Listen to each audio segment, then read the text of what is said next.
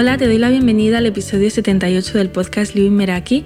Yo soy Esther y en este podcast para el diseño de una vida en tus términos te invito a experimentar a través de propuestas prácticas para que te quedes con lo que te sirva y descartes lo que no. Me puedes encontrar en Instagram como lady.meraki y en las notas del episodio encontrarás un enlace para suscribirte a la comunidad Meraki del email donde el último domingo de cada mes envío la Meraki Letter, una carta de tú a tú con contenido práctico, recursos, ideas y herramientas para el diseño de una vida intencional y en tus propios términos. Estamos en enero, ese es el primer episodio del año, he vuelto después de este parón de un mes y bueno, espero que hayas tenido un cierre y un inicio de año en tus términos y ya sea que para ti el año empiece en enero o en septiembre, la energía de nuevos comienzos está presente. Al inicio de año pregunté en la cajita de Instagram qué ibais a priorizar este mes y lo que más salió muy repetidamente fue orden, hábitos, reorganización, más orden, dar luz a proyectos, priorizar. Así que si estás en un momento en el que o bien tienes diferentes frentes abiertos o estás encontrando la manera de crear rutinas que te acerquen a aquello que te has propuesto, encontrar ese orden, esa paz en las diferentes áreas de tu vida, Estamos en un buen mes para, una vez diseñado el año, poder consolidar esto, crear un camino que nos ayude a transitar estos eh, meses eh, de la mejor manera y en nuestros términos. Sé que parte de las personas que escucháis el podcast habéis rellenado el diario 2023 en tus términos y que una de las cosas que más nos cuesta es llevar del papel a la práctica, a la vida, a donde pasan las cosas, aquello que plasmamos, ya sea en el diario o ya sea en la manera habitual en la que sueles hacer eh, tu cierre de año. Así que en el episodio de hoy quiero dar unas pinceladas que nos puedan acompañar en esto. Y la primera va en la línea de de qué quiero hacer seguimiento en mi vida. Y me explico. A mí personalmente me gusta cuando llega el final de año y Spotify saca un resumen de lo que ha sido el año en la aplicación, te das cuenta de, tu patrón musical, de, las horas que has escuchado, de los podcasts, de, los temas más escuchados, el, tiempo que has pasado, artistas favoritos, géneros. Y mi invitación aquí es elegir intencionalmente de qué aspectos de tu vida quieres hacer seguimiento, ya sea para tenerlos presentes en, tu balance de año, para ser consciente de tu evolución, se trata de hacerlo con un propósito, no, de hacer seguimiento por hacer seguimiento, de traquear por traquear toda nuestra vida y de repente. ¿no? También en el diario de este año había un apartado que era el de los highlights del año y había personas que me decían que qué pena no acordarse de esos momentos que fueron especiales o donde se sintieron de una determinada manera. Entonces a lo mejor pues quieres hacer más intencionales el, recuerdo de esos días apuntándolo de una determinada forma. Y, bueno, ahora, más adelante te cuento cómo lo hago yo. Otra opción a lo mejor es llevar un diario de logros del año, ya sea en formato diario o en formato lista, pero eso es un recurso también personal muy valioso a la hora de, poder lidiar con nuestras creencias, de, poder probar con hechos lo que hemos conseguido, porque si no la inercia pues también nos lleva a veces a detenernos poco, en, eh, poco tiempo en, el logro o no hacerlo y, y que quede en el olvido. Hay también a quien le gusta llevar la cuenta de los libros que lee, los títulos. Eso es muy interesante también para detectar patrones.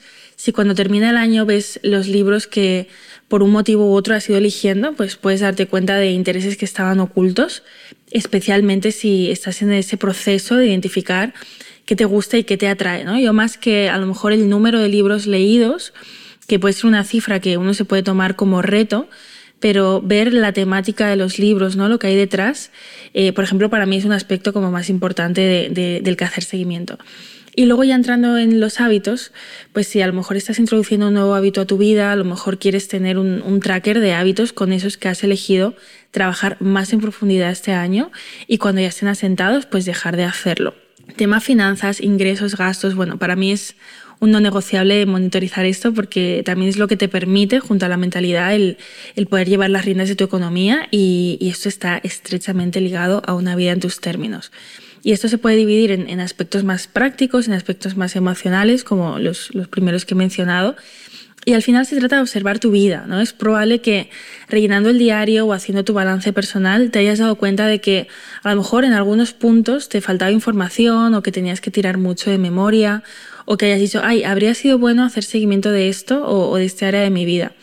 Entonces es un buen punto de partida para poder identificar qué necesitas y, también preguntarte para qué lo haces. ¿no? Es importante que te sirva. No se trata de coleccionar detalles de tu vida en forma de información, porque sí, ¿no? está la parte después de interpretar y de utilidad. Yo contaba en un episodio que mm, me pasé unos años traqueando mis ingresos y gastos, pero no hacía nada con esa información. ¿no? De ahí pasé a hacerla útil, a hacer un presupuesto mensual y elegir intencionalmente dónde iba mi dinero. Y actualmente, yo personalmente, ¿de qué estoy llevando seguimiento? Pues, bueno, en Notion tengo una pestaña, por un lado, donde voy escribiendo los highlights de mi mes, esos momentos que me han marcado, ya sea por lo que he hecho, por cómo me he sentido, por las personas que me han acompañado. Entonces, cuando rellené el, diario en tus términos, no tiré memoria, sino que fui a revisar esa página. Pero bueno, también hay personas que a lo mejor ver la galería de fotos del móvil también les funciona bien en ese sentido. También voy haciendo mi review de mes mensual. Ahí aparecen preguntas en, relación al mes que ha pasado y también del siguiente, como qué he logrado en ese mes, qué he aprendido, qué ha funcionado y qué no ha funcionado. Las dos primeras preguntas con el objetivo de tomar conciencia y celebrar. La tercera para no llevarme al mes siguiente lo que no funciona y poder potenciar lo que sí. De cara al mes siguiente, ¿qué me pregunto? ¿Cómo me quiero sentir? ¿Qué área de mi vida voy a priorizar? Qué ajustes o incorporación de hábitos quiero hacer, qué papel va a tener mi palabra del año en el mes que entra, qué quiero soltar, en qué me voy a enfocar y un Meraki tip. Y también monitorizo pues esto cada día, lo que, lo que hablábamos antes, ingresos, gastos. Eh, también tengo mi cita de autocuidado financiero donde voy viendo también mis números con, con mayor perspectiva. Y también los libros que leo, esto lo, lo hago a través de Goodreads. Y a nivel negocio sí que hago seguimiento de muchas cosas, esto me daría para otro episodio.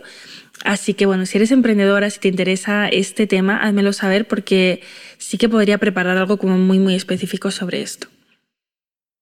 Para mí el mes de enero, el inicio del año, también es un buen momento para revisar rituales. ¿Qué es eso que quiero que esté presente cada día? Ya sean pues esos no negociables, esos básicos, ese check-in emocional, ¿no? esas preguntas que a veces nos gustaría hacernos, pero que no nos hacemos, ¿no? de algo tan básico como quedar como estamos, que está presente también o que quiero que esté presente cada semana en mi vida, pues aquí entra pues tema de diseño semanal, eh, de eh, rutinas relacionadas con el hogar, que está presente o que quiero que esté presente cada mes en mi vida, pues aquí está el review de mes, eh, esta cita de autocuidado financiero, el diseño mensual y tener en cuenta que si hay algo que quiero que esté presente, ya sea cada día, cada semana, cada mes, o algo de lo que yo quiero hacer seguimiento, voy a necesitar un sistema que me funcione para, para poder hacerlo. Por ejemplo, si yo me propongo cada domingo, por decir un día, puede ser cualquier otro, diseñar mi semana, si en mi calendario no hay espacio específico para esto cada semana, o si lo hay pero no tengo claros los pasos que voy a dar, de manera que yo sepa que mi semana está ok, lo que va a suceder es que voy a lidiar con esa inconsistencia y voy a delegar también al azar el hecho de que lo haga o no lo haga. ¿no? Y, pongo este ejemplo, pero aplica al resto de, aspectos que, que, tengan importancia para nosotras con una frecuencia determinada. Y de ahí esto lo ligo con la importancia de encontrar tu sistema. Porque sin esto, para mí este episodio se quedaría como sin aterrizar. Yo alguna vez, bueno, en varias ocasiones he hablado de Notion, que junto con Google Drive son las plataformas que, que, utilizo para estas cosas. Hay personas que a raíz de la experiencia 2023 en tus términos me han preguntado por Notion porque quieren empezar a digitalizar lo que antes hacían en papel, ya sea ordenar ideas, hacer el review de mes o, lo que sea. Yo no soy partidaria de recomendar como una aplicación eh, a nivel esto es la solución mágica, sino de más bien hacernos preguntas para encontrar nuestro sistema ideal, ¿no? Y hay un episodio donde hablo de esto. Tampoco soy experta en Notion, estoy convencida de que hay muchas funcionalidades que no uso ni a las que saco partido, pero la manera en la que lo estoy utilizando me sirve, es muy básica, muy sencilla.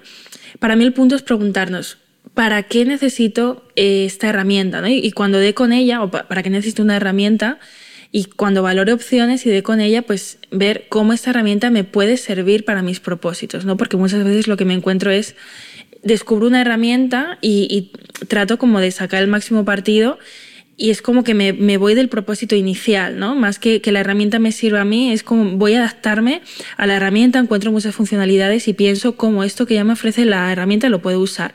Yo lo veo un poquito más al revés. Y, bueno, hay personas que, que de pronto con un Excel, con un documento de Drive, con notas del móvil, pueden dar salida a eso que necesitan sin tener que entrar en ver mil tutoriales de una herramienta o encontrar como maneras muy sofisticadas de hacer las cosas. Y, también a menudo la propia eh, sobreplanificación, organización, búsqueda se convierte en un ladrón de energía. Así que hay que observar aquí cómo es nuestro estilo de vida, de qué queremos hacer seguimiento, qué necesitamos mantener en orden, cómo podemos ponernos fácil y qué herramienta o qué nos puede servir para este propósito. ¿no? Yo, por ejemplo, uso el Excel de Drive para cosas que seguramente podría hacer con Notion, ¿no? pero en este caso pues me gusta más el Excel y, y Notion pues lo utilizo más eh, como lo, lo que comentaba antes. Y antes de pasar a la propuesta práctica, quiero contarte que si quieres que te acompañe en 2023 de forma personalizada, uno a uno, tengo algunos espacios libres para vernos en una sesión de descubrimiento donde indagamos en ti, en el punto de tu vida en el que estás, en lo que quieres para tu año. Y a fecha de grabar este episodio ya quedan pocos espacios, pero en las notas del podcast voy a dejar el link. Y ahora sí, en la propuesta práctica de hoy quiero acompañarte con cinco preguntas clave para acercarte a tu propia fórmula. La primera es de qué quiero hacer seguimiento y a qué me va a acercar a hacerlo. La pregunta dos es qué quiero que esté presente en mis días. Pregunta tres, ¿qué quiero que esté presente en mis semanas? Pregunta cuatro, ¿qué quiero que esté presente en mis meses? Y pregunta cinco, ¿cómo voy a hacer que suceda? ¿Con qué sistema puedo experimentar? y desde ahí buscar tu herramienta o tu manera en tus términos que te sirva para tu propósito personal. Y como siempre, experimenta, quédate con lo que te sirva y descarta lo que no. Si te ha gustado el episodio, te invito a valorarlo si lo escuchas en Spotify con estrellitas, a compartirlo con las personas que te han venido a la mente cuando escuchabas el episodio o con aquellas a las que sientas que este contenido les pueda aportar o servir y también a contarme a través de Instagram o etiquetándome en lady.meraki para saber qué te llevas del episodio. Me encantará leerte y nos escuchamos en el próximo. Hasta pronto.